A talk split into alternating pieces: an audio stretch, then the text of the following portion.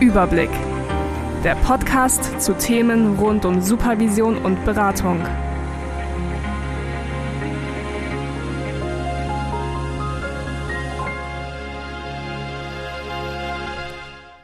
Herzlich willkommen zu einer neuen Folge Überblick, der Podcast rund um Supervision und Beratung. Wir, das sind Henning Schnieder, Supervisor aus Bremen und Tina Heidmann, Supervisorin aus Gütersloh. Hallo Tina. Hi. Tina, ähm, wir wollen uns heute mit dem Thema Interkulturalität in der Supervision und Beratung beschäftigen. Ja. Was verstehst du unter Interkulturalität? Mhm. Was verstehe ich unter, ah, okay. Ah, ich habe irgendwie gedacht, du fragst mich nach so einer wissenschaftlichen Definition, die hätte ich jetzt parat, aber was verstehe ich unter Interkulturalität? Ja. Ah, es ist nicht so ganz einfach, so eine schnelle Antwort zu finden. Da ist der Begriff der Kultur da drin. Aber ich versuch's mal. Also erstmal Inter, Interaktionsprozesse, interkulturell. Also ich würde sagen, es beschreibt Interaktionsprozesse zwischen Angehörigen unterschiedlicher Kulturen, ja. Und durch interkulturelle Handlungs- und Kommunikationssituationen, sage ich mal, entstehen neue Handlungen und Deutungen in so einem Zwischenraum. Also man trifft sich sozusagen in so einem Zwischenraum und die ähm, kulturelle Prägung ist Teil der Handlungen, Deutungen, Denkweisen und so weiter in diesem Raum und Inter würde dann bedeuten, das beeinflusst sich gegenseitig und es entsteht dann in diesem Raum etwas Neues. Das wäre erstmal so, glaube ich, ja, was ich, was ich darunter verstehe. Aber ich muss auch sagen, dieser Kulturbegriff ist für mich nicht so ganz einfach. Das liegt mit meiner ethnografischen Prägung so zusammen und ich halte den also zumindest für erklärungsbedürftig, was man darunter versteht. Und vielleicht, ja, vielleicht, wenn ich ähm, dazu noch zwei Sach Worte sagen darf, Bitte. ist das okay? Also ich würde jetzt sagen, also ich von mir aus verstehe Kultur als sozusagen die Gesamtheit der gemeinsamen Verhaltensweisen, Traditionen, Werte, Normen, Sprache, Überzeugungen und auch Artefakte einer Gruppe von Menschen, ähm, dazu können dann materielle oder auch immaterielle Aspekte des menschlichen Lebens gehören und ähm, es prägt das Denken, Fühlen, Handeln einer Gemeinschaft. Und in diesen interkulturellen Situationen ist es aus meiner Sicht so, dass im Grunde so ein Spiel zwischen Fremdheit und Vertrautheit im, im, Zentrum steht, aber nicht per se erstmal so etwas wie Herkunft, weil das aus meiner Sicht wenn man diesen Begriff der Interkulturalität nimmt und diese Form von Definition von Kultur hier anlegt, das erstmal keine Bedeutung hat, sondern es viele Kulturen gibt, die nebeneinander existieren, die Hochschulkultur, weißt du, die Schulkultur, so, ne? Also auch in Organisationen gibt es spezifische Kulturen. Das hat erstmal nichts mit der Herkunft der Personen zu tun. So würde ich das, glaube ich, verstehen. Mhm. Ich weiß aber natürlich, dass im Hintergrund zu diesen Begrifflichkeiten es ähm, große Debatten gibt und vielleicht kommen wir da aber auch heute drauf und kriegen das noch so ein bisschen besser aufgedröselt. Ja, also ich glaube, was ich versuche zu beschreiben, ich würde es jetzt doch ein bisschen wissenschaftlich äh, vielleicht noch untermalen, ist so ein kohäsionsorientiertes Verständnis von Interkulturalität, so nach, also nach Stefanie Rathje. Vielleicht sagt ihr das was. Also die unter Kultur so was Verbindendes versteht. Aber nicht Einendes, sondern Verbindendes. Also ne, Erzeugung von Kohäsion durch, durch Normalität. Mhm. Und also bei Bekanntheit der Differenzen, man kennt die Differenzen, die man untereinander hat, aber es gibt eben eine Kohäsion durch eine Normalität dieser Differenzen, also dass sie eben ein, ein Teil davon sind. Also das Gegenteil eigentlich von Homogenität in mhm. einer Gemeinschaft. Mhm. So würde ich es, glaube ich, gerne erstmal stehen lassen. Und ja. ähm, vielleicht komme ich gleich noch zu einer ganz anderen Einsicht. Aha, aha. Okay. Bin ganz gespannt. Okay. Und du, Henning? Ja, ähm, mir fällt dazu gerade eine kleine Geschichte ein, okay. die ich gerne erzählen möchte. Ich erzähle ja gerne Geschichten. Und zwar war ich vor einigen Jahren ähm, ähm, auf einer Ge Geburtstagsparty eingeladen, ähm, zusammen ähm, mit Anna, die Frau, mit der ich verheiratet bin. Und das war in ihrem Schulkollegium. Und ich kannte bis auf die Person, die Geburtstag hatte und Anna dort niemanden. So. Und in fremden Umgebungen habe ich mich erstmal äh, an den Dingen gehalten, äh, die mir vertraut sind. Das war in dem Fall die Flasche Weißwein und eine Schachtel Zigaretten und habe mich damit auf den Balkon gestellt und war dort in bester Gesellschaft und habe dann, wie es der Zufall will, dort drei Personen kennengelernt, die Kulturwissenschaften an der Universität Bremen studiert haben und mhm. bin mit denen ins Gespräch gekommen und habe dann so ähm, einfach aus dem Bauch heraus gefragt, was die denn unter dem Begriff Kultur verstehen. Und die haben total große Augen gemacht und haben gesagt, ähm, wir studieren jetzt schon einige Zeit, aber die Frage ist uns so eigentlich noch nicht gestellt worden. Mhm. So, das fand ich interessant, die Äußerung. Die haben im Übrigen ähm, studiert bei ähm, Maya Nadig, Mm, auch eine Ethnopsychoanalytikerin, ähm, die ja auch für die Supervision ähm, ähm, relevant ist und dort oft zitiert wird. Ja. Ich habe allgemein ähm, bei dem Begriff Interkulturalität und Kultur ähm, einen Widerstand. Ich finde die Begriffe in vielen Teilen inflationär verwendet. Ich finde sie in vielen Teilen unspezifisch und Ja. würde, vielleicht kommen wir da heute zu, ähm, drauf zu sprechen, ähm, vielleicht wird mir gleich auch auf die Finger gehauen, deren Nutzen ähm, generell einfach mal in Frage stellen wollen. Diese Also du folgst eher so dieser Linie, die so aus der Writing Culture Debate entstanden ist, so diese, äh, die sind wahrscheinlich die machtkritische Perspektive, oder? Dieses, Das ähm, schon. Und ich ja. würde ihn, wenn ich einem Kulturbegriff folge, ihn ganz nah an der Lebenspraxis anlehnen. Ja. Ähm, das ähm, macht auch der Rassismusforscher beispielsweise hier Klaus Melter. Ich glaube, der ist Professor hier an der Hochschule in Bielefeld und einen streng lebenspraktischen Begriff ähm, anwenden. Das wäre Oh, so meine. Meine, meine Devise. Ja, Mhm. wir haben uns auch dafür heute wieder eine ähm, Expertin, eine Gästin eingeladen. Sie hat in Kolumbien Volkswirtschaften und Linguistik studiert, hat dann einen ähm, Migrationsprozess gestartet nach Deutschland Ostfriesland, ähm, hat soziale Arbeit studiert und ist nun mittlerweile, glaube ich, seit über einem Jahrzehnt an der Hochschule Emden lehrtätig, hat dort äh, maßgeblich mitgewirkt, die Studieninhalte der Trans- und Interkulturalität, Rassismuskritik, Diversity, Gender-Themen mit aufzubauen. Sie ist ähm, eine Kollegin von mir, das der Transparenz halber, und ich habe auch selbst bei ihr studiert. Sie hat meine Bachelorarbeit damals begleitet. Wir kennen uns daher schon eine ganze Zeit lang und ich heiße Sie herzlich willkommen. Hallo, Frau Michia Jill. Jimena, hallo. Hallo. Jimena, meine erste Frage an dich. Was würdest du denn sagen? Was ist Interkulturalität? Ich habe euch ja schon ein bisschen äh, zuhören und lauschen dürfen und ich glaube, vielleicht könnte ich damit starten, dass ich sage, dass Interkulturalität das Normale heute ist. Mhm. Aha. Wie meinst du das?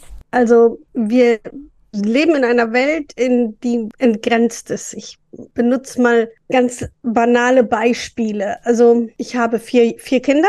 Meine Kinder sind ähm, teils in Kolumbien, teils in Deutschland geboren. Und sie haben sowohl in Kolumbien als auch in Deutschland gelebt und sind da groß geworden. Wenn ich jetzt sagen müsste, was meine Kinder sind, ob Deutsche oder Kolumbianer, dann ist das eine Frage, die ich nicht beantworten kann. Wenn ich gefragt werde, ob wir zu Hause kulturell eher deutsch oder eher kolumbianisch handeln, agieren, welcher Kultur wir angehören, dann sind das Fragen, die sich so nicht beantworten lassen. Mhm. Gar nicht Mhm. weil es eben nicht dieses zwischen den Kulturen gibt, sondern es gibt die Art und Weise, wie wir unsere verschiedenen Herkünfte leben.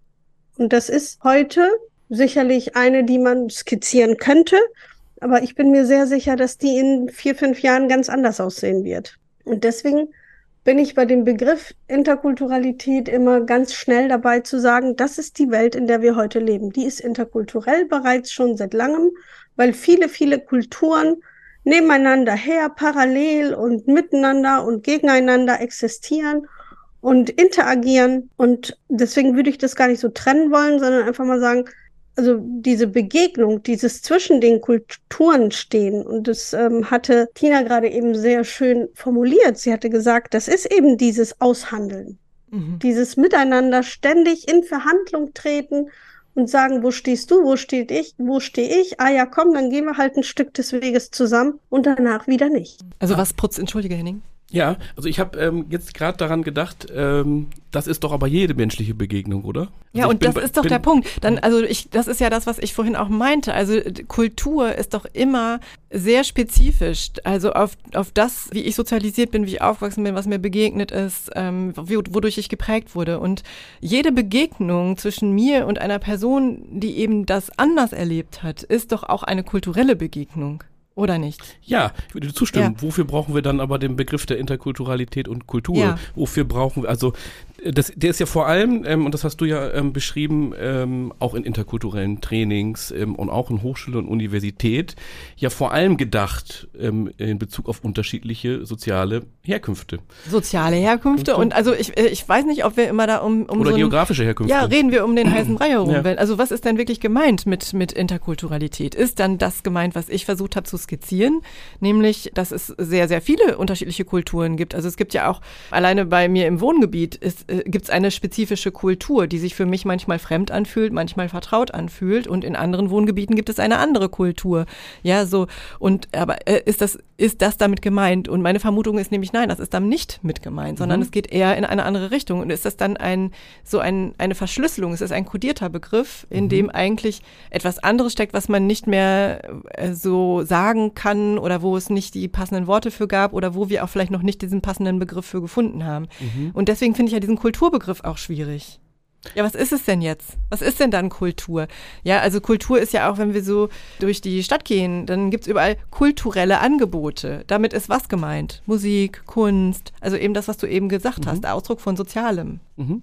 Was mhm. ist denn dann Kultur? Jimena, sag mal, ich, ich was glaube, denkst du? Wir, ich glaube, wir müssen ein Stück weit dahin kommen zu sagen, in welchem Kontext benutze ich welche Begriffe und warum. Also ja. wir sind alle historische Wesen. Also ich, ich lebe in Deutschland und ich bin hier ähm, sozialisiert worden und das, wozu macht mich das? Ne? Wie viel an Geschichte trage ich allein durch die Sozialisation? Wie viel deutsche Geschichte trage ich durch den gemeinschaftlichen Sozialisationsprozess heute noch in mir? Ich habe mal auf einem Training äh, sehr salopp formuliert, ich empfinde mich selbst als Ostfriesin. Mhm. Das war für viele Anwesenden fürchterlich. Das war ein Affront. Das ist sie persönlich, ich bin sie dadurch persönlich angegangen. Wenn ich Kultur rein vom, vom Wortbegriff her nehme, dann ist das ja von Menschen geschaffen. Du hast, äh, Tina hat das vorhin ein bisschen skizziert, hat ein bisschen den neueren Kulturbegriff von Ratje aufgegriffen. Aber wenn wir das reduzieren, dann ist es das, wie Menschen Vergemeinschaftung herstellen. Und das ist ein Prozess, das ist nichts, was statisch ist, sondern das ist etwas, was sich in jeder Sekunde, in jeder Minute verändert. Und damit gewinnt es an Komplexität, je mehr Zeit und je mehr Erinnerung, je mehr vielleicht auch äh, Festschreibung versucht wird. Mhm. Jemina, würdest du aber denn sagen, dass, ähm, und das war ja das, wo, wo Henning gerade so dran war, dass Herkunft dann keine Rolle spielt oder spielen sollte. Und das ist für mich nämlich auch etwas, was unklar ist. Also wird durch diesen neuen Kulturbegriff, also das, was da ja auch noch drin steckt, nämlich rassistische Tendenzen, die mit, äh, mit Interkulturalität ja auch in Verbindung stehen können, äh, wird das damit verdeckt, wenn wir diesen Kulturbegriff anlegen? Das ist bestimmt nicht intentional, aber als Folge denke ich, ist das durchaus zu erwähnen und zu erwägen. Mhm. Wir haben, wir haben das Problem, dass dadurch, dass wir eben geschichtliche Wesen sind, können wir ja nicht uns davon trennen von der Erinnerung an den alten Kulturbegriff, an den, der sehr nah, der sehr eng an Nationalstaat dran gekoppelt ist. Der gehörte mal in den 80er, vor den 80er Jahren zu diesem Kulturbegriff dazu. Und das ist er immer noch. Auch wenn wir das heute anders prägen, anders gestalten wollen und würden, haben wir ja diese gemeinsame Geschichte und viele Menschen haben diesen Weg, sind diesen Weg noch nicht gegangen. Sie haben noch nicht diese Entkoppelung von Kultur und Herkunft hinbekommen. Mhm. Und damit müssen wir mit beiden leben und beides aushalten. Mhm. Und wir müssen dann im Gespräch, im Dialog und insbesondere in interkulturellen Aushandlungsprozessen mit diesen Begriffen flexibel umgehen. Aha. Und sehr genau gucken, wie verwendet mein Gegenüber ihn denn? Genau, und ich musste jetzt gerade dann denken, dass ähm, mir ist oftmals ähm, sowohl in Beratungssituationen als auch im Studienseminar der Begriff der Kultur und der Interkulturalität nicht für ähm, oder besonders für Situationen verwendet wird, wenn Menschen ähm, aus ähm, geografisch anderen Ländern kommen oder nicht weiße Menschen, ja, wird der Begriff Kultur auch als Erklärung für Handlungsweisen und insbesondere natürlich für Schwierigkeiten ähm, sehr schnell benutzt. Da, da steckt ja auch ein Nutzen für die Person drin, ja. Also wenn ich eine Schablone drüber lege und sage, der Konflikt entsteht deswegen, weil die Person die und die Kultur hat, habe ich ja sofort eine Erklärung, eine Sicherheit und muss vor allem mich selbst erstmal nicht reflektieren. Und ich habe sozusagen ein Muster in meiner, in meiner sozialen Wahrnehmung. Und das ist ja angelegt an den Kulturbegriff, wie du gesagt hast, an diesen statischen Kulturbegriff, ja, an das Kugelkonzept oder auch das, ähm, die Begriffe der Kulturkreise, die ja auch in der Wissenschaft total gängig sind, aber im Prinzip ja eigentlich total veraltet und eigentlich nicht dem neuesten ähm, wissenschaftlichen ähm, Erkenntnis entsprechen. Und selbst merke ich aber bei mir auch immer wieder, wie ich so ein Begriff wie ähm, Kulturkreis in mir auch immer wieder hochkommt und ich ihn verwende, wie ich in Deutsch und nicht Deutsch denke, wie sozusagen meine soziale Wahrnehmung an der deutschen Grenze endet und wie sehr mhm. das mit Nationalstaat ähm, gekoppelt ist. Ne? Also die Franzosen essen gerne. Die Deutschen sind typisch, die Amerikaner ähm, mhm. und so weiter. Ja. So, also diese Form des Ethnozentrismus eigentlich, zu sagen, ich gucke immer aus meiner Weltsicht und die anderen sind eben die anderen. Also das leitet natürlich, äh, so wie du es gerade schon beschrieben hast, Othering-Prozesse ein. Ja, mhm. also dieses, die Zuschreibungen, die dann zu bestimmten Gruppen gemacht werden. Der Franzose ist das, äh, Amerikaner ernähren sich schlecht und sind übergewichtig. Das sind, das sind diese Stereotypen, die dann ja Fuß finden, mhm. oder nicht? Das ja. sind die klassischen Othering-Prozesse. Ja, exakt. Und da ist dann ja auch sozusagen, ähm, äh, müsste man ja kritisch die Grenze ziehen, befinden wir uns jetzt eigentlich noch in der Thematik Interkulturalität? Mhm. Ähm, oder wird durch den Kulturbegriff, werden dort andere Begriffe wie der Rassebegriff zum Beispiel zugedeckt. Mhm. Ich habe aber vorher noch eine andere Frage, die ich ähm, Jemena dir noch stellen wollte, ähm, der aber, glaube ich, auch mit dem zusammenhängt, was ich gerade gesagt habe. Du hast vorhin gesagt, in diesem Training hast du gesagt, du empfindest dich als Ostfriesin und das haben Personen dort im Raum als Angriff empfunden. Mhm. Weil? Ja. Was ich kann es nur vermuten, das mhm. Gespräch wurde leider nicht mit mir geführt, sondern äh, es wurde mir später zugetragen. Ich erinnere mich. Ähm, sehr ärgerlich. Also es ging insbesondere darum, dass es ja nicht sein kann. Also dass dieses an, also mein Eineignen mhm. von etwas anderem scheinbar das Gefühl hervorgerufen hat, das zu beflecken. Ich sage mal, so zu verändern, dass das nicht mehr richtig ist, dass es nicht mehr rein ist. Also Ostfriesin kann man nicht werden, man wird als Ostfriesin geboren. Ist das die, die Haltung dahinter, also was da so drin steckt? Und wäre ich das glaube, was anderes? dahinter ich glaube, dahinter steckt die Haltung, wenn du Ostfriesin bist, verändert sich das Ostfriesin sein und mit dieser Veränderung will ich nicht umgehen können. Mhm. Und meinst du, es hätte einen Unterschied gemacht, Oder wenn ich denselben Satz gesagt hätte, wenn ich da gesessen hätte als äh, irgendwie privilegierte deutsche äh, Nordrhein-Westfalen, äh, mich dann dahingesetzt hätte nach zwei Jahren Ostfriesland gesagt hätte, ich fühle mich als Ostfriesin, hätte das denselben Widerstand ausgelöst oder gibt es da einen Unterschied? Ich denke, es hätte Widerstand ausgelöst, aber nicht in der gleichen Intensität. Ja, und das ist doch der Punkt. Das ist doch genau der Punkt. Es hätte nicht in der gleichen Intensität Widerspruch auch ausgelöst. Und an der Stelle finde ich, müssen wir mit den Begrifflichkeiten so vorsichtig sein. Weil wenn ähm, wir dann nur mit diesem neuen, modernen Kulturbegriff arbeiten oder auch mit dem Begriff der Interkulturalität, dann wird doch genau das hier eigentlich versteckt. Dann wird das doch nicht sichtbar gemacht darüber, dass es hier Abwehrprozesse gibt. Und was wird denn abgewehrt? Das Spannende, was, also ich, was ich daran spannend finde, ist, dass wir das Othering als, ähm, ich sag mal jetzt, als Prozess durchaus schon tendenziell bewerten. Und zunächst einmal ist die Differenz etwas, was wir brauchen. Also Differenz als, als nacktes Konstrukt ist nichts Schlimmes. Ja, also ich bin, ich bin 1,48 Meter groß und das ist Teil meines Ichs. Und das ist aber die, der, die große, große Unterscheidung zu einigen meiner Kollegen oder zu meinem Mann.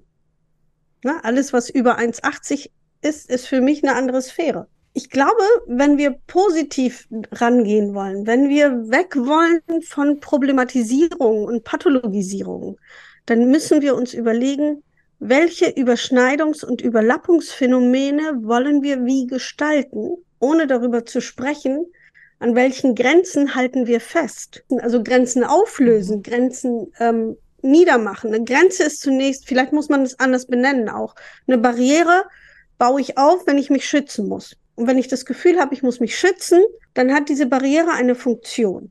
Wenn aber wir in, im Kontakt gehen und diese Grenze, diese Barriere wird immer kleiner, bis sie verschwindet, dann kann ja no, kann Neues entstehen, dann kann auch Bewegung stattfinden.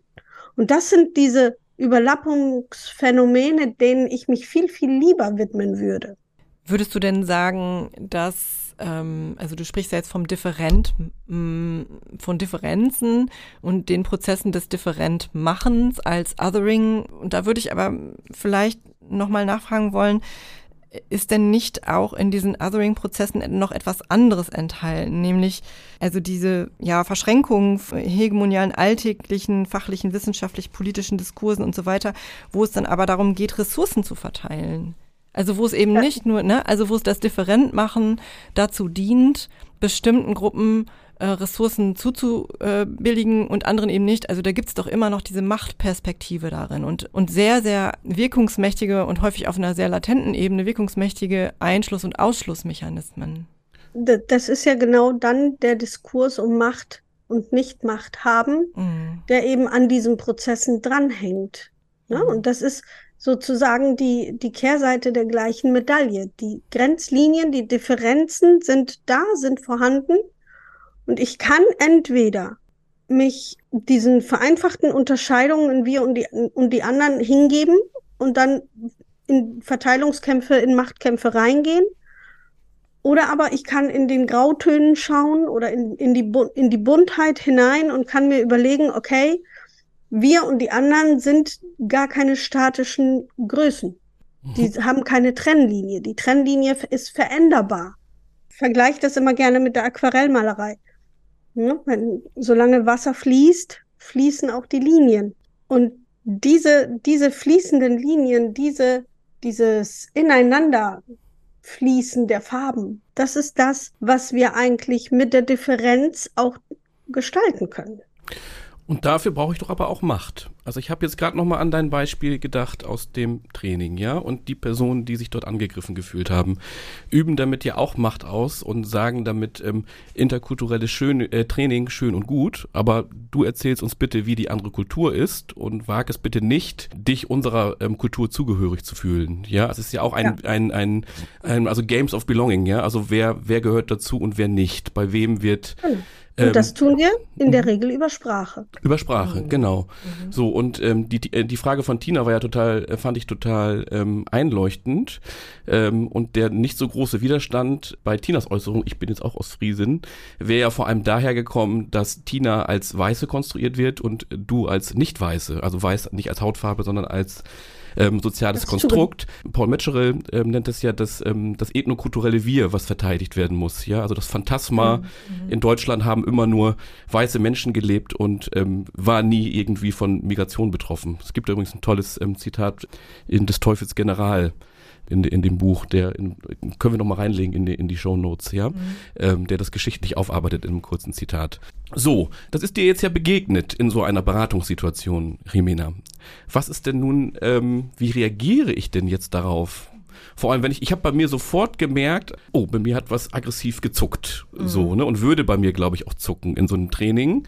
Ähm, und dann ist ja die Frage, das ist ja schon massiv. Das ist ja nicht, oh, ich habe hier eine Irritation, ähm, ich habe hier gerade wahrgenommen, ähm, nachdem du gesagt hast, du bist auch aus Friesen, bei mir stimmt irgendwas nicht, sondern es, es ist kränkend und die Menschen reagieren aggressiv. Das ist ja nun keine einfache Situation für eine Beratungs- oder Trainings- oder Seminarsituation. Also ich muss jetzt mal fragen, was für eine Situation war das? Das war eine Trainingssituation oder? Ein interkulturelles Seminar. Ah ja, ein Seminar. Ach, mhm. okay, weil ähm, das finde ich schon nochmal wichtig zu unterscheiden. Ist, äh, ist es jetzt also eine Lehrsituation sozusagen oder ist es eine Beratung? Beratungssituation, wobei natürlich beides machtasymmetrisch ist, ne? Mhm. Also das ist ja klar. Und du warst in der Rolle der Trainerin? Genau. Mhm. Ähm, und die gruppendynamischen Prozesse gehen wir gar nicht ein, aber es macht natürlich schon etwas aus, weil, ähm, also vielleicht liegt es auch an meiner Persönlichkeit, aber ich habe mich, ich habe mich sehr schlecht gefühlt, weil ich habe mich mhm. als Täterin wahrgenommen.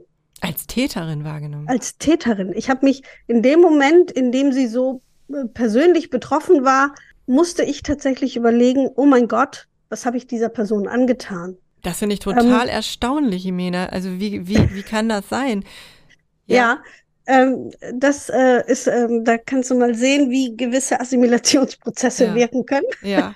ähm, ja, im ersten Moment habe ich mich tatsächlich als äh, Täterin, als äh, Person gefühlt, die tatsächlich übergriffig ist. Mhm. Und habe im, zunächst einmal natürlich ich sag das, ich sag jetzt mal so zurückgerudert, dass es versucht zu relativieren und zu besänftigen, was mir in dem Moment auch gut gelungen ist. Aber ich glaube, im Nachhinein war ich enttäuscht von mir, weil ich nicht für mich und für mein Bedürfnis und vor allen Dingen nicht für, für mich als Person eingestanden bin. Ich lebe hier seit, na, lasst mich rechnen, 43 Jahren habe ich, also seit 43 Jahren fühle ich mich der Region verbunden. Das ist, glaube ich, eine Hausnummer. Und ähm, ich habe wenn wir an nationalkulturellen Begrifflichkeiten hängen bleiben und sie so definieren, dann lebe ich ostfriesische Kultur durch und durch. Vielleicht sogar schlimmer als andere. Aus bekannten äh, wissenschaftlichen Gründen. Mhm. Äh, oder wissenschaftlich belegbaren Gründen. Und für mich stand in erster Linie meine Zugehörigkeit auch gar nicht zur Disposition, sondern die, Be die Befindlichkeit des anderen. Also ich habe für mich hat sie damit mit dieser Aussage meine Zugehörigkeit nicht in Frage gestellt, weil sie, weil meine Zugehörigkeit für mich sehr gefestigt ist. Die Frage ist, was wäre passiert, wenn ich nicht an dem Punkt gewesen wäre, sondern wenn ich in meiner Zugehörigkeit, in meinem Empfinden von dem, wo ich hingehöre, was meine Heimat ist, was mein Zuhause ist, was meine Prägung darstellt, wenn ich da nicht gefestigt gewesen wäre. Ja, ja. Also wenn ich mir nicht sicher wäre, wie komme ich hier klar, bin ich hier überhaupt zugehörig und das konnte sie aber nicht erschüttern dadurch. Kennst du das Buch ähm, Eure Heimat, unser Albtraum? Das sind Erlebnisberichte von Personen, die ähnliches schildern wie du da musste ich gerade dran denken, weil ich, als ich das gelesen habe, genau diese, ja, diese, was ist ja schon eine ziemliche Aggression, ihr abzusprechen, also dir jetzt abzusprechen, dass du Ostfriesen sein darfst, also dich einer Region verbunden fühlen darfst, ein Heimatgefühl entwickeln darfst. Das ist ja unglaublich massiv und aggressiv. Und dann zurückrudern zu müssen, um des lieben Friedenswillens, um weiter bleiben zu dürfen oder warum auch immer, ähm, also in diese, in diese Haltung gehen zu müssen. Ich finde, das, das ist schon sehr massiv. Und in diesem Buch eben per Personen, die ähm, anekdotisch ähnliche Erlebnisse äh, berichten und sagen, was das mit denen gemacht hat. Und ich fand das sehr, sehr eindrücklich. Genauso wie ich jetzt eindrücklich fand, wie es dir damit ging. Und genau die Frage des, ja, und was wäre denn, wenn das mir passiert wäre? Als ich jünger war, als das noch nicht so fest war, als ich noch nicht so sicher war in meiner eigenen Verortung, äh, was, was wäre dann gewesen und was hätte das mit mir gemacht? Und da muss ich an ganz viele Jugendliche, junge Menschen denken, die das erleben tagtäglich. Ich muss denken an Menschen, die in diesen Interaktionen regelmäßig sind, für die das Alltag ist. Ich, ich weiß nicht, wie es dir geht, Henning, aber ich kriege immer ein Schuldgefühl, wenn ich sowas höre und was ist das? Dieses klassische White Guilt, äh, also was man dann empfindet, ist das äh, so? Ja. Aber mir geht es so, dass ich mich verantwortlich fühle und ein bisschen schuldig. Also die ähm, Prozesse, die jetzt beschrieben worden sind, ja ganz interessant. Ich habe bei ähm, Jemena, als du das erwähnt hattest, dass du dich als Täterin sozusagen wahrgenommen hast, habe ich an die Identifikation mit dem Aggressor gedacht, so auch als mhm. Schutz. Ja. Und äh, gleichzeitig was total Tragisches. Ähm, und ähm, die ähm, Critical Whiteness Forscherin Martina Tisberger, glaube ich, oder Manuela, ich weiß es gerade nicht genau, genau. Manuela beschreibt das sehr eindrucksvoll, dass es ständig wieder sozusagen die Betroffenen sind, denen zugeschrieben wird, sie müssen sich reflektieren ja. und mit der Situation umgegangen werden. Genau. Und eigentlich sind es die Machtausübenden, die sich zu reflektieren haben und ihre gesellschaftliche Position reflektieren müssen. Ja. So, und das finde ich, finde ich sehr, sehr eindrucksvoll. Und mir ist zum Thema Jugendliche ähm, ein Beispiel ähm, eingefallen. Ähm, das wurde mir erzählt von einer befreundeten Lehrerin ähm, zum Thema Ressourcenverteilung und Ungleichbehandlung und nicht gefestigt sein. Es gibt eine Besprechung zwischen Schulsozialarbeit, Klassenlehrerin und Schulleitung wegen zwei ähm, Schülern, die sich im Unterricht auffällig verhalten. Zehn Jahre beide, ein deutscher Schüler und ein Zehnjähriger, der gerade mit seiner Familie aus Syrien geflüchtet war. Und ähm, sie haben nun den Umgang damit besprochen, ja. Und beide zeigten gleiche Verhaltensweisen, also waren ähm, äh, haben den Unterricht gestört. So, aber das Verhalten wich nicht äh, bei beiden nicht signifikant voneinander ab.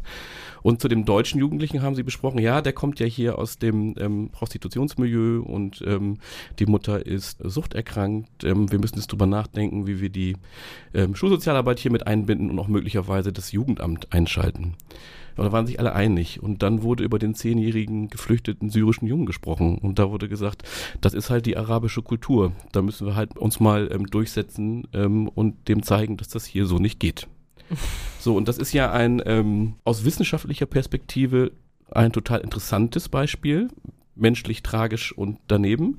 Ähm, aber es werden ja zwei völlig unterschiedliche Deutungsmuster, ähm, ja. Interpretationsmuster an die Fälle angelegt, die dazu führen, dass das eine Kind Ressourcen und Hilfe bekommt und das andere nicht. Ja, aber das sind ja die klassischen Othering-Prozesse. Mhm.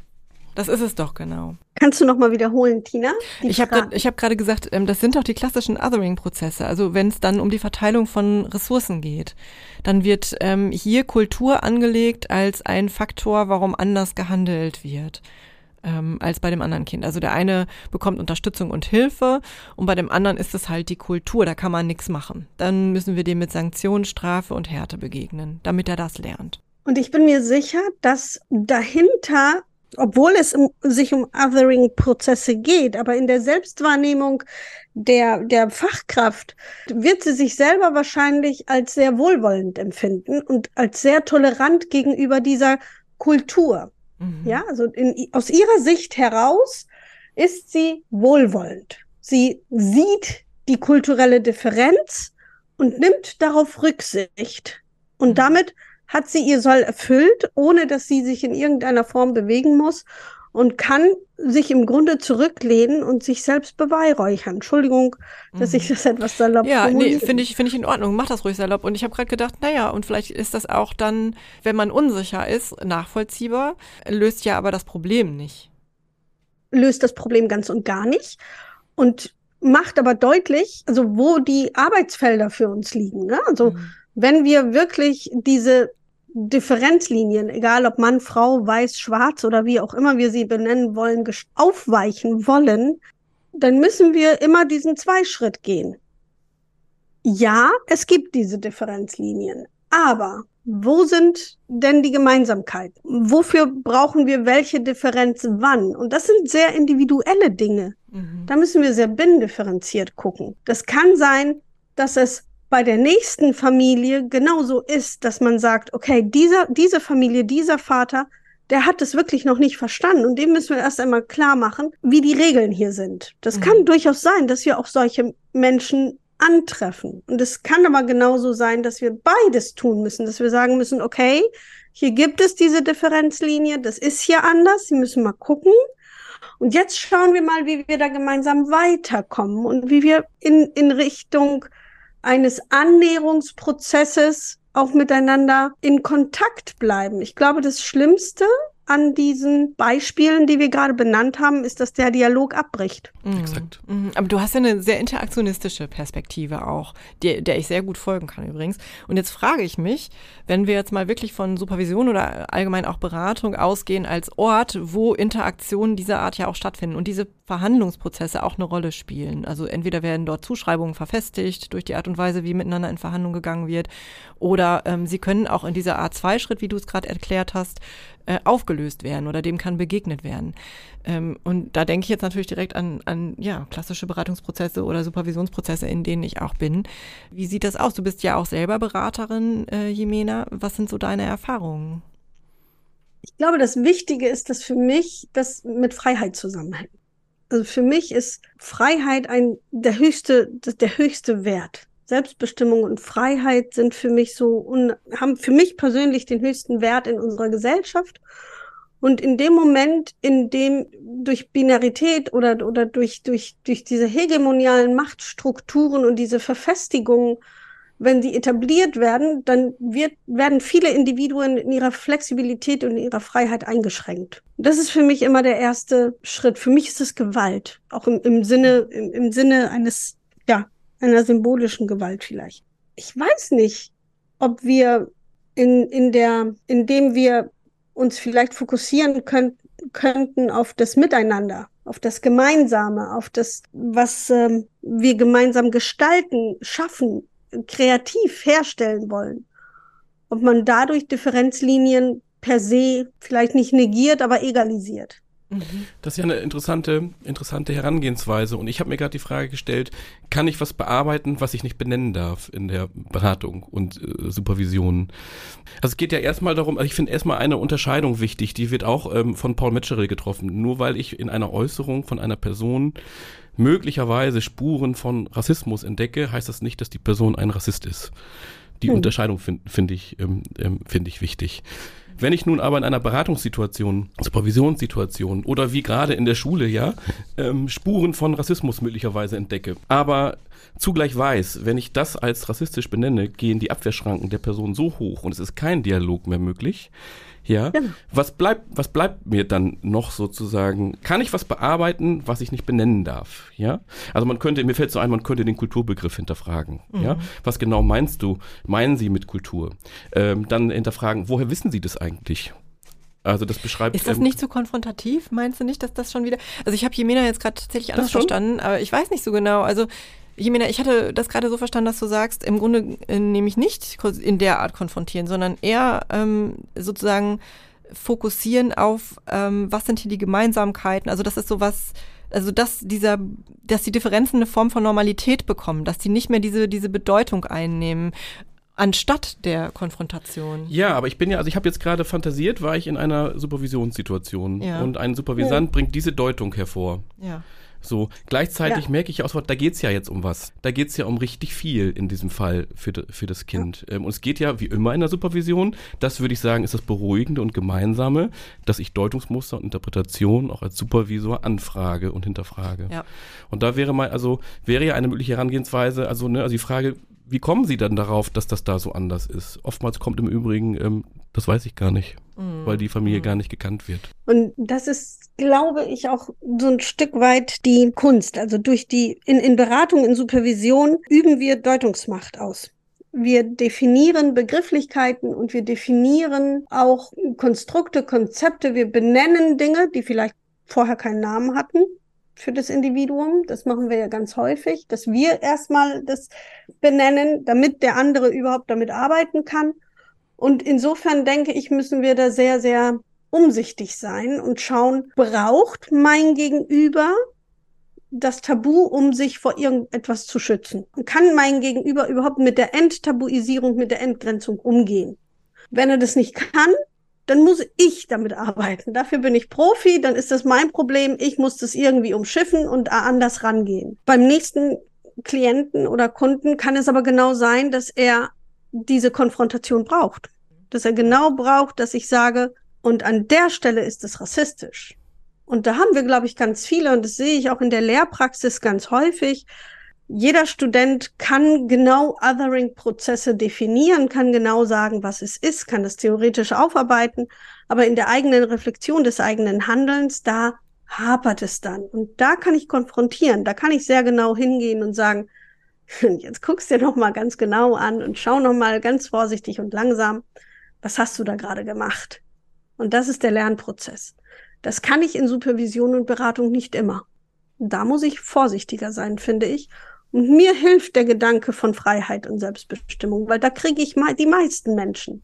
Die meisten Menschen verstehen, dass meine Freiheit die Unfreiheit des anderen, des Gegenübers ist. Ja, wenn ich mir mit meinen 1,48 Meter im Flugzeug zwei Sitze nehme, weil ich meine Beine da drauf lege, dann kann da eine Person nicht sitzen. Ja, wenn ich an einem Buffet alle Schrimps esse, dann hat die nächste Person keine Schrimps. Und meine Freiheit ist immer die Einschränkung des anderen. Das versteht jeder. Und damit kann ich arbeiten, ohne dass ich eine Schuld zuweise, weil ich finde, ich, ich mag einfach diesen Begriff der Schuld nicht. Schuld ist kein Begriff der Zukunft. Schuld ist ein Begriff der Aufarbeitung, des nach hinten schauens und des vielleicht auch Fehler nicht wieder machen. Aber Schuld ist ähm, kein produktiver Begriff für die Handlungsfähigkeit der Zukunft. Ähm, wenn ich handlungsfähig will, bleiben und werden will für die Zukunft, dann muss ich mit dem Begriff der Verantwortungsübernahme arbeiten. Denn da nützt mir Schuld nichts, sondern es nutzt, nutzt mir nur das Verantwortung übernehmen und sagen, okay, und dann läuft es jetzt so. Und damit kann ich besser umgehen. Aha. Ich würde, ähm, habe einen kleinen Widerstand gespürt bei deinen Ausführungen. Ich überhaupt nicht. Ich fand, Ja. ich konnte total gut folgen. Ich habe gedacht, Jemena, du fasst was in Worte, Ja. was ich immer schon, ich, ich fand das so hilfreich, das Ja. in dieser Form hier ähm, verbal zur Verfügung gestellt Ja. bekommen zu haben. Und ich verstehe jetzt nicht, wo Ich dein fand das Widerstand auch war. hilfreich und da ist dann mal Widerstand hergekommen. Aber wieso? Ja, weil glaube ich, dass ähm, Weil er Schuld, mich so gut kennt. ja und weil ich ähm, auch in Teilen deutsch sozialisiert bin und das, ähm, das, das Schuldgefühl und Schuld natürlich Ja. ähm, zentral ist. Ähm, Ja, aber das ist für doch in- unsere, in die ganz kurz, Vergangenheit. Ganz zentral für unsere Kultur. Ja, und ähm, wenn ich es psychoanalytisch betrachte, würde ich sagen, das Anerkennen von eigener Schuld ähm, ist ja zentral, um das Schuldgefühl zu überwinden. Wenn das Schuldgefühl ähm, abgewehrt bleibt, Warum, was passiert denn, wenn du das Wort veränderst, wenn du sagst, das Anerkennen der vergangenen Verantwortung? So.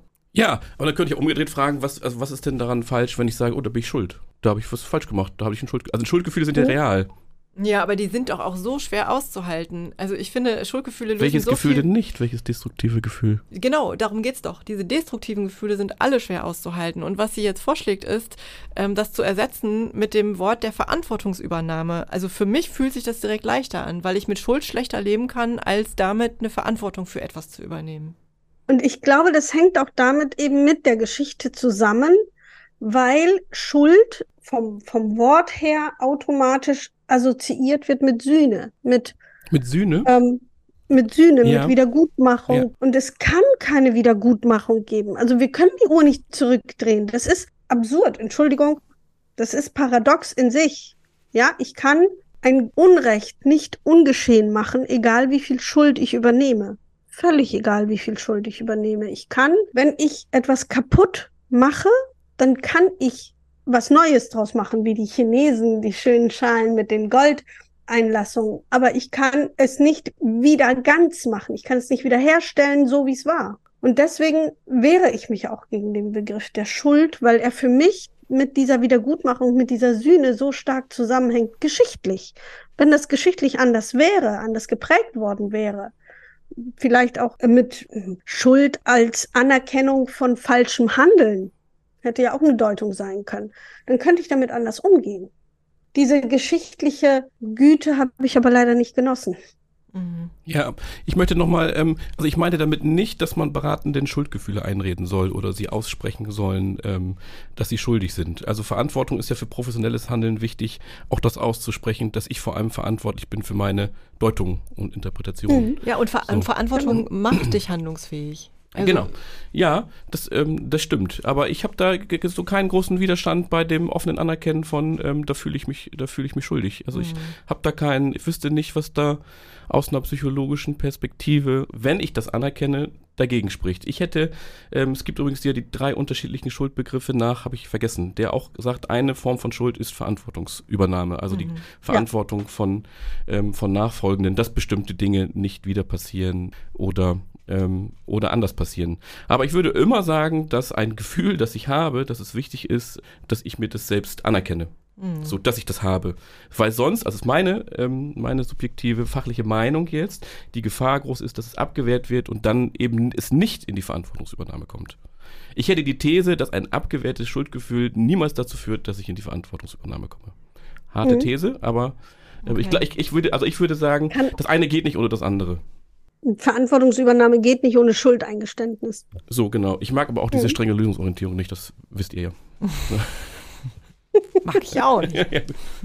Ich fand das nur gerade so Ähm, hilfreich, wie sie das formuliert. Das war's Also- auch, ja.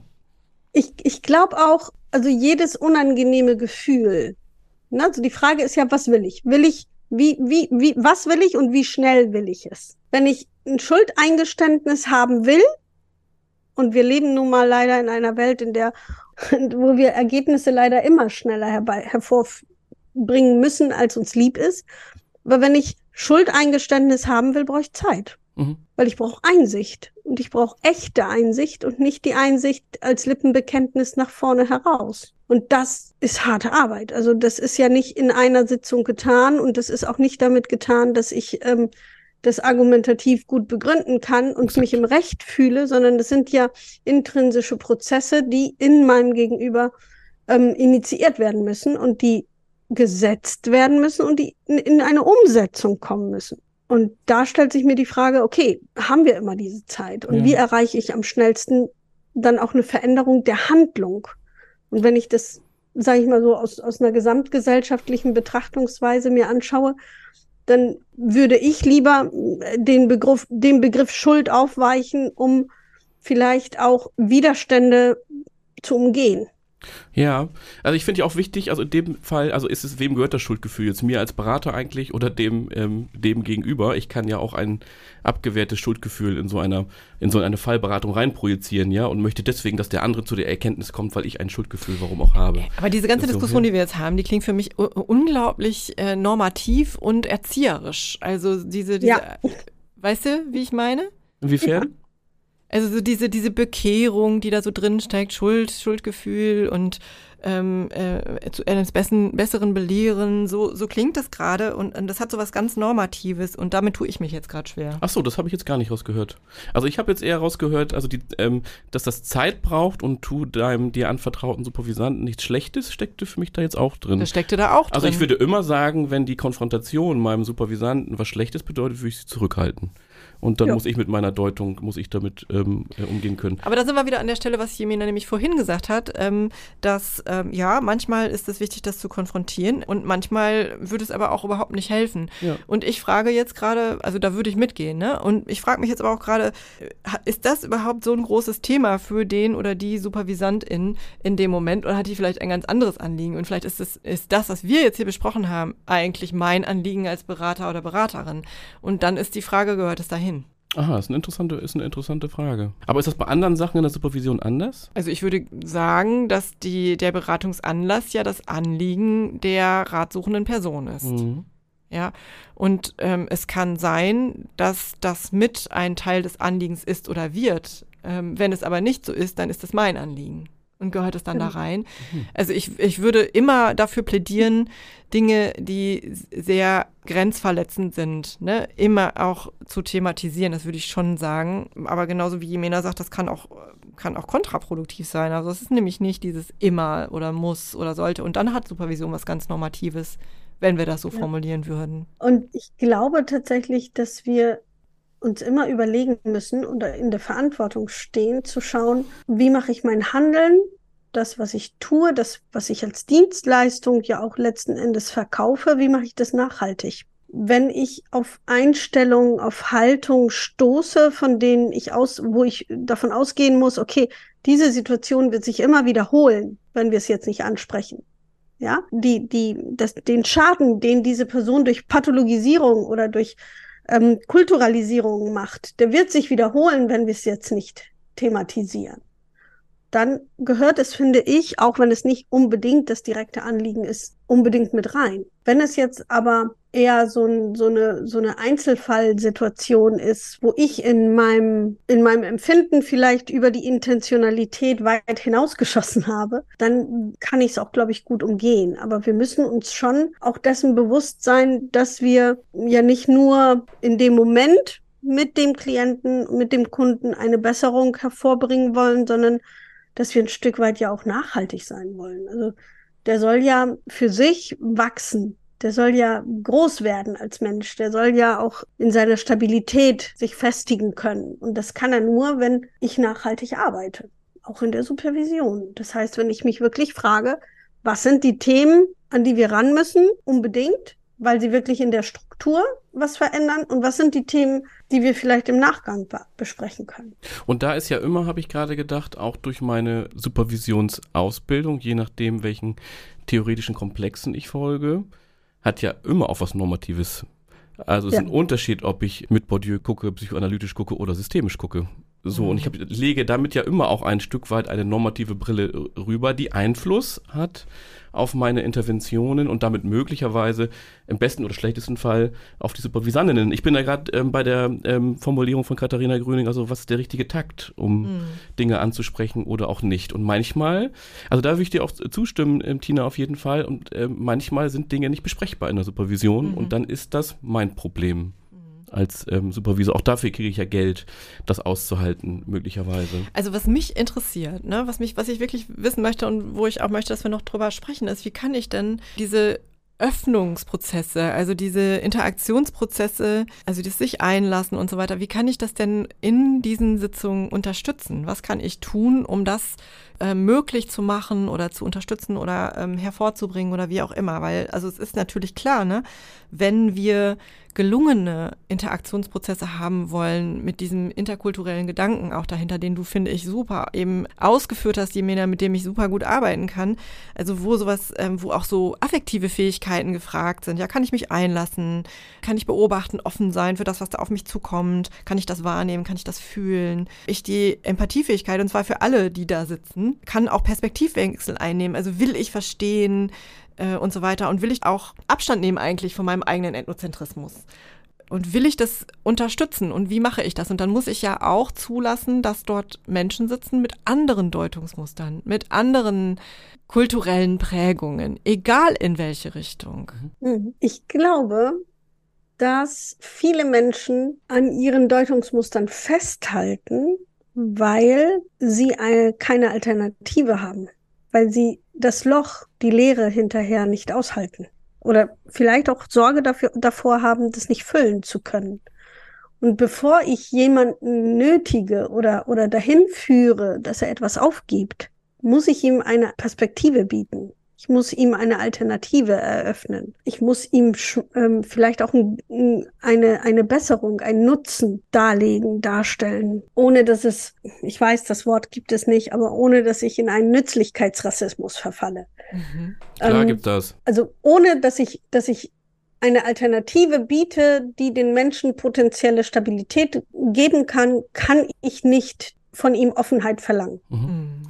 Also Offenheit kann ich nur erwarten und wollen, wenn ich bereit bin, eine Alternative aufzubauen. Und es gibt Dinge, die können zur Disposition gestellt werden. Es gibt Dinge, die stehen nicht zur Disposition. Ich finde, darüber muss man auch sprechen. Mhm. Also welche Dinge stehen nicht zur Disposition? Für mich sind das Freiheit und, und Selbstbestimmung. Mhm. Die stehen für mich unter gar keinen Umständen und nie zur Disposition. Und ähm, die, die Fähigkeit zu verhandeln setzt ja voraus, dass ich etwas aufgebe. Mhm dass ich bereit bin, von Privilegien zurückzutreten. Dass ich, also bevor ich Privilegien wahrnehme, muss ich ja bereit sein, potenzielle Privilegien, die ich noch suchen muss, dann auch aufzugeben.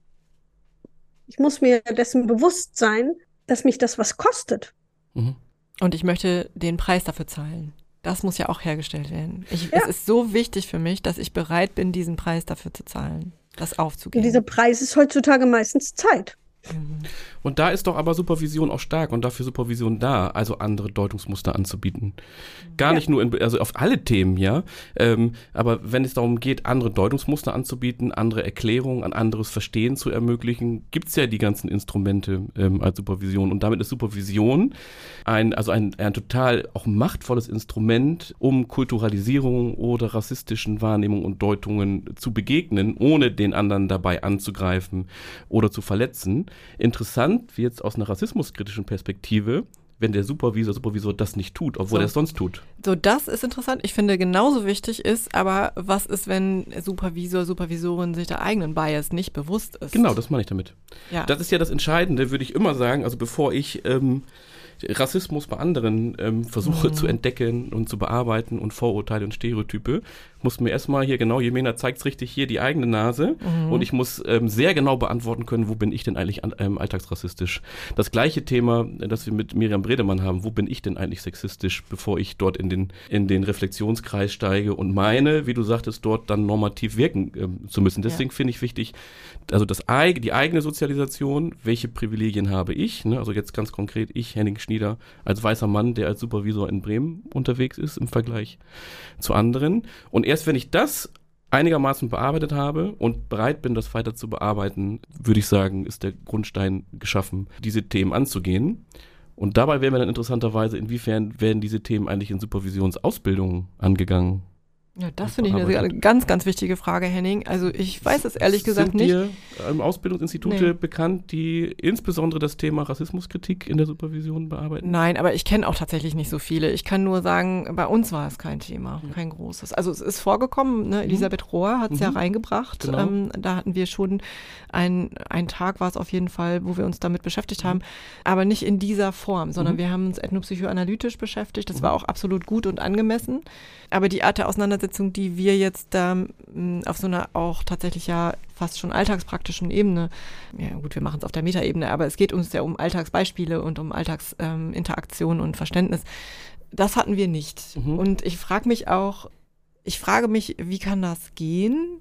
Und, und wer, wer müsste das machen, wenn wir überlegen, wir haben ja auch beim letzten Mal mit Miriam drüber gesprochen, dass die Supervisionsszene überwiegend weiblich, christlich und deutsch ist. Mhm. Ne? Also es gibt nicht so viele Supervisoren, die diese Erfahrungen überhaupt gemacht haben, um auch einen, eine andere Perspektive überhaupt erstmal noch mit reinzubringen. Und gleichzeitig, wenn ich, während ich das sage, merke ich einen inneren Widerstand, weil es kann ja nicht sein, dass immer die Personen, die selber die Erfahrung gemacht haben, dann beauftragt werden damit, das dann jetzt anderen beizubringen. Also man kriegt dann plötzlich die Verantwortung, äh, dafür alle anderen aufzuklären und zu schulen, weil man selber die Erfahrung gemacht hat. Das finde ich ganz, ganz schwierig. Und es ist aber so wie, äh, als ich damals Französisch gelernt habe in der Schule von einer Lehrerin, die das nicht gut sprechen konnte, konnte, was habe ich gelernt? Nicht gut Französisch zu sprechen. Mhm. So, ne? Also, so wie geht es denn dann? Äh, ja. Und ich, ich weiß auch nicht, wo, selbst wenn die Institute das wollen und implementieren wollen, wo holen sie denn die Supervisoren her, die das können? So, und das ist ja eine total interessante Frage. Und ich habe gerade ähm, gedacht, naja, auch die Supervisionsszene ist von den gesellschaftlichen Machtstrukturen betroffen. Ja, sicher. Wir müssen uns also angucken, wer sitzt da und wie sehen die Personen aus und wie kommt das zustande, ja? Ähm, so, und da ist dann, ist man ja, ähm, auch da geht es ja darum zu gucken, welche Privilegien habe ich und wenn nun auch andere Menschen Supervisorinnen werden und viel mehr Menschen auch, die nicht weiß sind, muss ich ja möglicherweise was von meinen Privilegien auch abgeben. Ja, und du meinst, da gibt es ganz konkret. Es ja. wird ganz konkret müssen ähm, sind, äh, streiten sich mehr Leute um Supervisionsaufträge. Ganz konkret bewerben sich mehr Leute auf ähm, andere Stellen. Also da bin ich ja sozusagen auch in einem, selbst wenn ich das gut kann, in einem Dilemma, ja. Ähm, also ich hatte letztens in der, ähm, ich habe mit dir drüber gesprochen, Gemena, ähm, ein ähm, Seminar in der Schule zum Thema Rassismuskritik gegeben ähm, und habe danach als anonymes Feedback bekommen, warum macht das hier ein weißer Mann ähm, und keine Betroffene?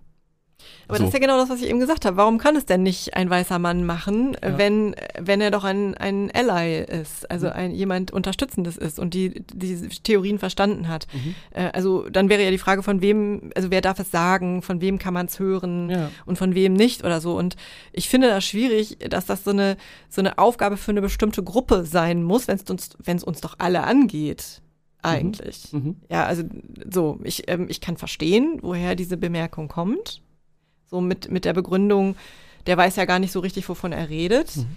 Das würde uns aber doch auch absprechen, Dinge zu lernen, die wir nicht selber erfahren haben. Das würde doch allen Sozialarbeitern absprechen, dass sie Menschen helfen können, denen, die in prekären Lebenssituationen sind, wenn sie nicht selber aus prekären Lebenssituationen kommen. Und das halte ich für eine ganz schwierige Argumentation. Mhm. Weil es verlagert auch die Verantwortung. Kümmert euch darum. Wir können es ja nicht. Jemina, was meinst du? Ich glaube, das ist eine Form von Diskriminierung. Ja. Was genau jetzt? Dass man uns ähm, die Verantwortung für die Verbesserung der Umstände auch dann wieder ähm, den Betroffenen wieder zuschustert, mhm. sozusagen.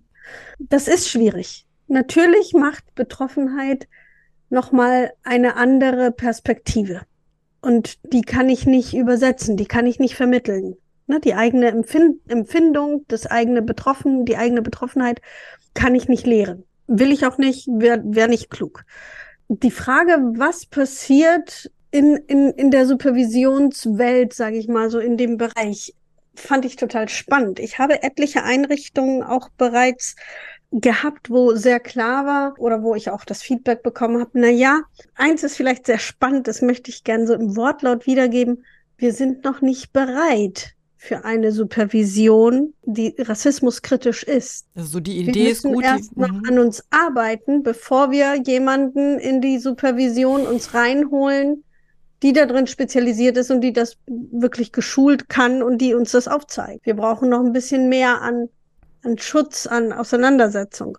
Und ich glaube, das bestimmt viel den Markt. Ne? Also das haben wir in der Fortbildung ja genauso. Die, die in Antirassismus-Trainings sitzen, sind in der Regel die, die es nicht brauchen. Gerade wenn es frei, auf freiwilliger Basis geschieht, ne? zum Beispiel an Schulen.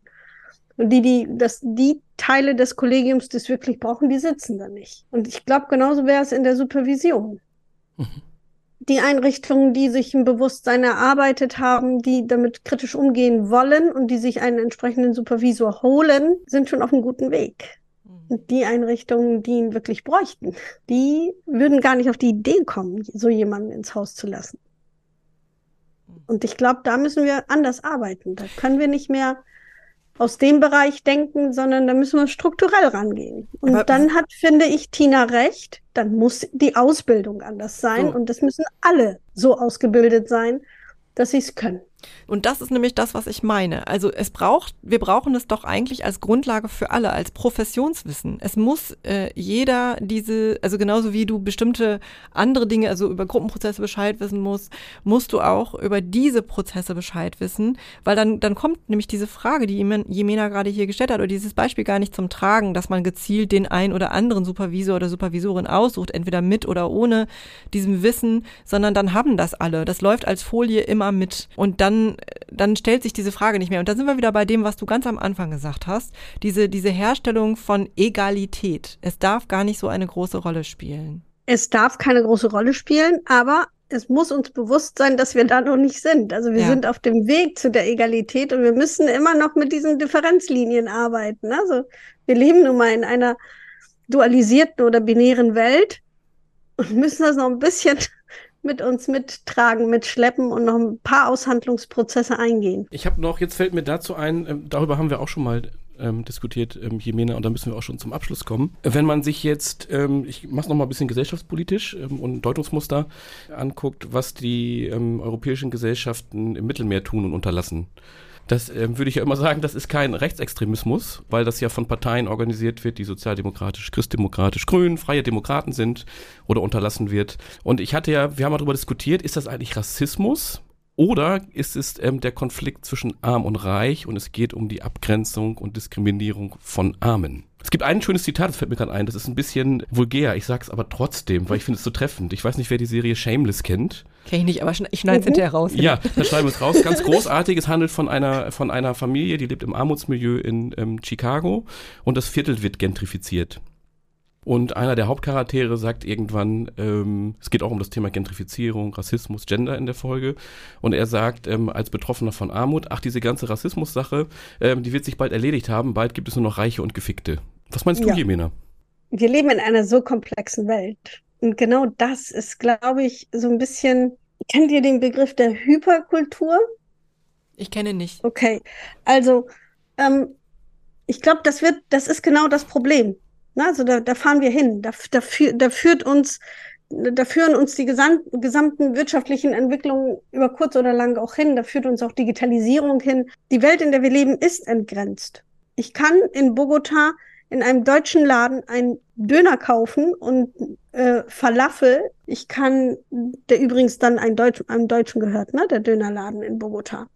Und ich kann genauso Sushi in Südafrika essen und vielleicht ist es sogar das bessere Sushi für meine Geschmacksknospen als das in in Japan. Also da finde ich, leben wir gerade, also ich, Shameless ist eine Serie aus Chicago, in der sehr viele, sehr, die Kultur, die, die, die regionalen Bezüge, alles, was, was in irgendeiner Form dieses Viertel in Chicago ausmacht, wird in dieser Serie wirklich wunderbar dargestellt. Und das wird hier in Deutschland konsumiert. Und das wird übertragen auf hiesige Verhältnisse. Und das schauen sich Jugendliche an oder junge Erwachsene, die erkennen sich wieder in eben in diesen Ausgrenzungs- und, und Teilhabe-Einschränkungsprozessen. Ne? Sie sehen, okay, davon bin ich auch betroffen und das hat was mit meiner Realität zu tun. Und dabei ist das am anderen Ende der Welt.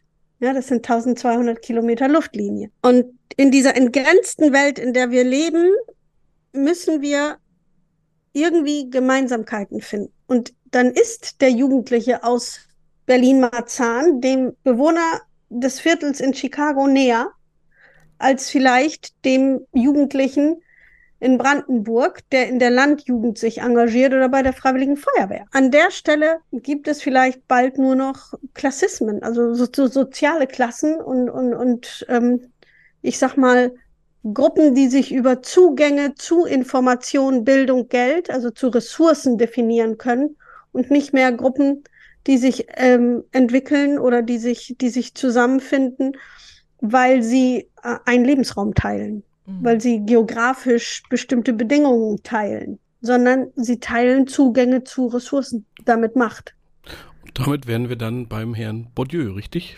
Mhm. Das ja. wollte ich nicht sagen. Ich dachte, Tina kommt damit um die Ecke. Ach so. Ja. Ähm. äh, ich glaube, Bourdieu passt immer, haben wir ja schon festgestellt. Ja, ne?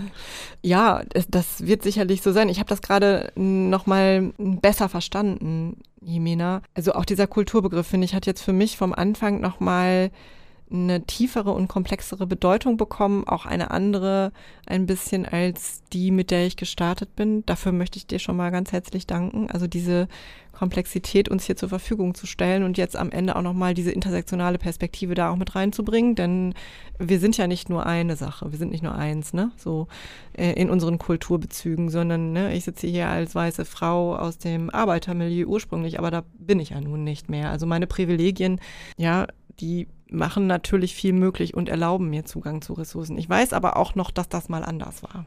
Also da kann ich mich noch sehr gut dran erinnern.